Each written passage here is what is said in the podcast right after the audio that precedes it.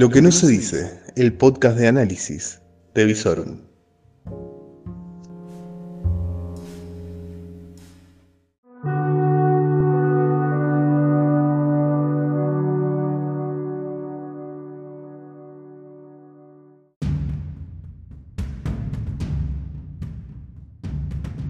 Reflexiones de una noche agitada, lo que necesitas saber al final de la jornada.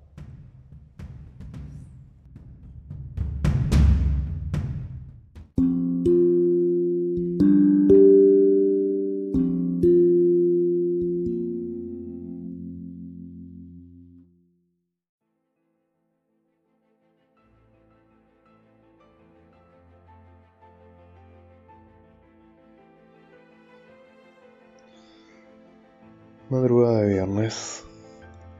Terminamos un poco tarde el día.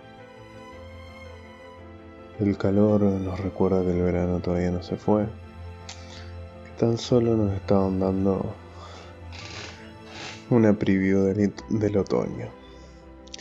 Vamos a tener un par de días cálidos y si Dios quiere en algún momento llegará la lluvia. ¿Volverá la lluvia, Rosario? Qué pregunta, ¿eh? Esperemos que sí. La verdad que lo necesitamos. Jornada triste pasó. Como bien venimos diciendo en esta columna hace varios días, eh, lo que empieza con un se matan entre ellos termina con ciudadanos comunes y corrientes, trabajadores muertos. Pasó en la ciudad de Santa Fe donde un empresario del turismo fue víctima de un robo y terminó asesinado. Y pasó en Rosario, hoy a la mañana, madrugada, con un taxista y luego con un joven de 28 años. En algún punto cuando hay violencia desarrollándose en la sociedad, aunque más no sean las márgenes de, de lo delictivo, en algún punto esa violencia derrama y esa violencia llega a todos. Por eso es que desde esta columna y desde la columna de Julio Gallegos venimos insistiendo con el concepto de la necesidad de pacificar Rosario. Pacificar, reganar el espacio público, volver con la presencia del Estado a ciertos lados, eso es algo de lo cual están tratando de evitar que se hable. Pero hay sectores de Rosario, de Santa Fe y de varias grandes ciudades de la provincia donde el Estado no está como debe estar. Los dispensarios cierran más temprano por inseguridad, la policía pasa menos, el transporte pasa menos, las instituciones de educación están alejadas o enrejadas y con graves problemas de seguridad hace falta Estado donde corresponde. Y uno de los lugares donde corresponde es donde más se necesita, en las barriadas más pobres, en los lugares más marginales, porque ahí es donde están las verdaderas necesidades. No necesitamos los festivales del piripipí, del malabarismo, el circo y la mar en coche en pleno centro. No es que uno esté en contra del circo, ni mucho menos. Necesitamos el Estado con sus herramientas, con la educación, con la salud, con la cultura presente a toda hora, a donde tiene que estar. Porque sí, de a poco, palmo a palmo, la delincuencia, el narco, va tomando el territorio. Y si los dejamos avanzar, terminamos en México. Y creo que nadie quiere eso. Sobre todo se supone que no lo quiere el, ministro de Seguridad, que lamentablemente, como casi todos los ministros de Perotti, continúa en el modo de analista, analista y descriptor de la realidad. Ministros, no necesitamos que nos digan lo que nosotros creemos que es la realidad. Los diagnósticos no sirven para este momento sirven para que actúen, es decir, se observa la realidad, se diagnostica y se acciona. Se ve mucho diagnóstico y poca acción. mucho discurso grandilocuente por parte de un ministro que se lo ve muy frontal, pero discúlpeme, ministro, no se ven ni acciones, ni gestos, ni resultados. Y también se lo decimos a Nación. La Nación en cuestión de seguridad en Rosario se ve ausente. Se ve una, una descoordinación total. Y esto tiene que ver también con la transición que no se hizo. Encima que en Santa Fe incurrió en una doble transición en el tema de seguridad. ¿Por qué? Porque no quedaron en pie ninguno de los dos gobiernos que ya venían, es decir, no hubo eh, una continuidad de gestión, ni en nación ni en provincia, por lo cual se debió haber hecho una transición muy prolija y muy ordenada de por lo menos seis meses en un área tan sensible, sobre todo como de seguridad.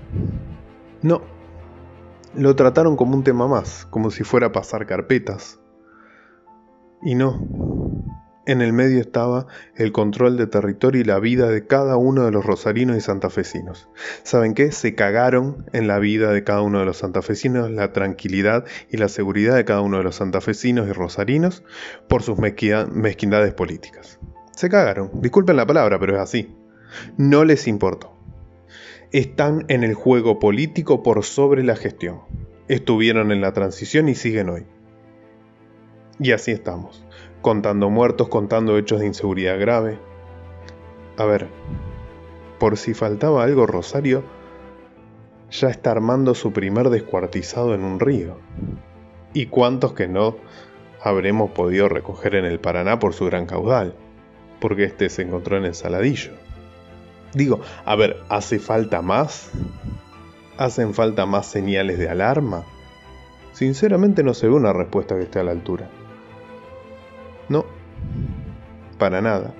Y encima tenemos que escuchar, para colmo, a una ministra de la Seguridad y a un gobernador tucumano mofándose de cómo todo es para el piripipí, para el discurso y después hacen lo que quieren. Nos están tomando el pelo. Estamos en manos de improvisados. Estamos en manos de políticos de poca monta, de poca preparación y con poco equipo. Con fuerzas de seguridad que deben estar tratando de ver ¿Qué pasa? ¿Qué lineamiento se baja? Zain se puso a atacar a la fuerza como si la fuerza fuera toda la misma. Se puso a cambiar jefe, recambio de jefe, recambio de jefe. Mientras tanto, hubo algún cambio en la capacitación, hay más materiales, hay más remuneración, hay más respeto. No se ve nada desde la vereda, desde donde estamos cada uno de nosotros los santafesinos y rosarinos. No se ve nada. Lo único que se ve es que todo está peor que antes del 10 de diciembre en el tema seguridad. Y otro de los temas del día, tratando de bajar un poco, porque la verdad que el tema de seguridad es algo que realmente nos, nos saca de foco. Vamos al tema económico, que no es tampoco un tema que nos pueda dar tranquilidad lamentablemente. Hoy se celebra un 2,3% de inflación. Eh, perdón, perdón, pero justo recordé que Brasil para todo el 2020 tiene planificado un 3,2 y nada. Y aparte un 2,3 amañado porque tienen atado el dólar, atado las tarifas, atada la nafta, atado los boletos de los colectivos, atado todo. Congelado todo, es decir, que cuando se descongele tenemos un tsunami de inflación nuevamente. Ya sé, ¿te pareció poco 2,3? Bueno, vamos a pasarlo esto a, a términos climatológicos. ¿Vieron que está la, sensación térmica y la temperatura? Bueno, la temperatura dio 2,3, la inflación. Pero claro, como están todas estas cuestiones de, como dirían los economistas, anclajes, es decir, el dólar atado, la tarifa atada, el colectivo atado, todo con varios precios de la economía congelados, se genera una suerte de distorsión.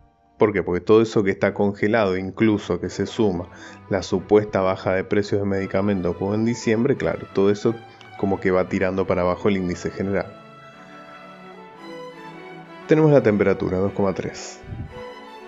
Pasada las ataduras que vendrían a ser como la humedad que distorsiona esa temperatura tenemos la sensación térmica. Si te digo 4,7 te suena un poco mejor, te suena más a lo que te dolió en el bolsillo la inflación de este mes. Bueno, por ejemplo, 4,7 fue la inflación en alimentos, que es un gran porcentaje en casi todas las casas. Bueno, ahí tenemos la sensación térmica inflacionaria. 4,7 alimentos. Suena un poco más lógico y un poco más te va a doler el bolsillo en marzo seguramente por todos los aumentos de la canasta escolar que se va a sentir y fuerte. Y porque es uno de los principales gastos de marzo. Eh, a los mercados no les gustó el discurso del ministro de Economía ayer. Se derrumbaron mucho los bonos, cosa que tal vez es buscada por el gobierno porque con los bonos muy altos la negociación es más difícil. Si bajan los bonos, es un poco más fácil ofrecerle algo a los acreedores como para que mejoren su posición actual. Vamos a ver cómo se va desarrollando el plan de renegociación. Mi opinión personal, mi visión desde acá, sin ser un experto economista, se ve una tormenta muy negra por delante y un default casi asegurado. Pero vamos a dejar que evolucione la cuestión. Yo creo que el ministro y su equipo tienen una buena oportunidad para demostrar qué es lo que quiere hacer con su plan. Y bueno, hay un cronograma. Supuestamente entre marzo y abril se cerrará la discusión de la deuda y en junio se debería tener un panorama más claro. Esperaremos a junio para una definición más taxativa de lo que es este equipo económico. Si llegan a junio, como equipo económico digo. Y así vamos cerrando la jornada. Inseguridad. Inseguridad en cuanto a la persona, inseguridad en el bolsillo. Cuando los gobiernos no logran darte tranquilidad es porque son muy malos gobiernos. Este gobierno todavía tiene por demostrar, tanto a nivel provincial como nacional, que quiere ser un buen gobierno.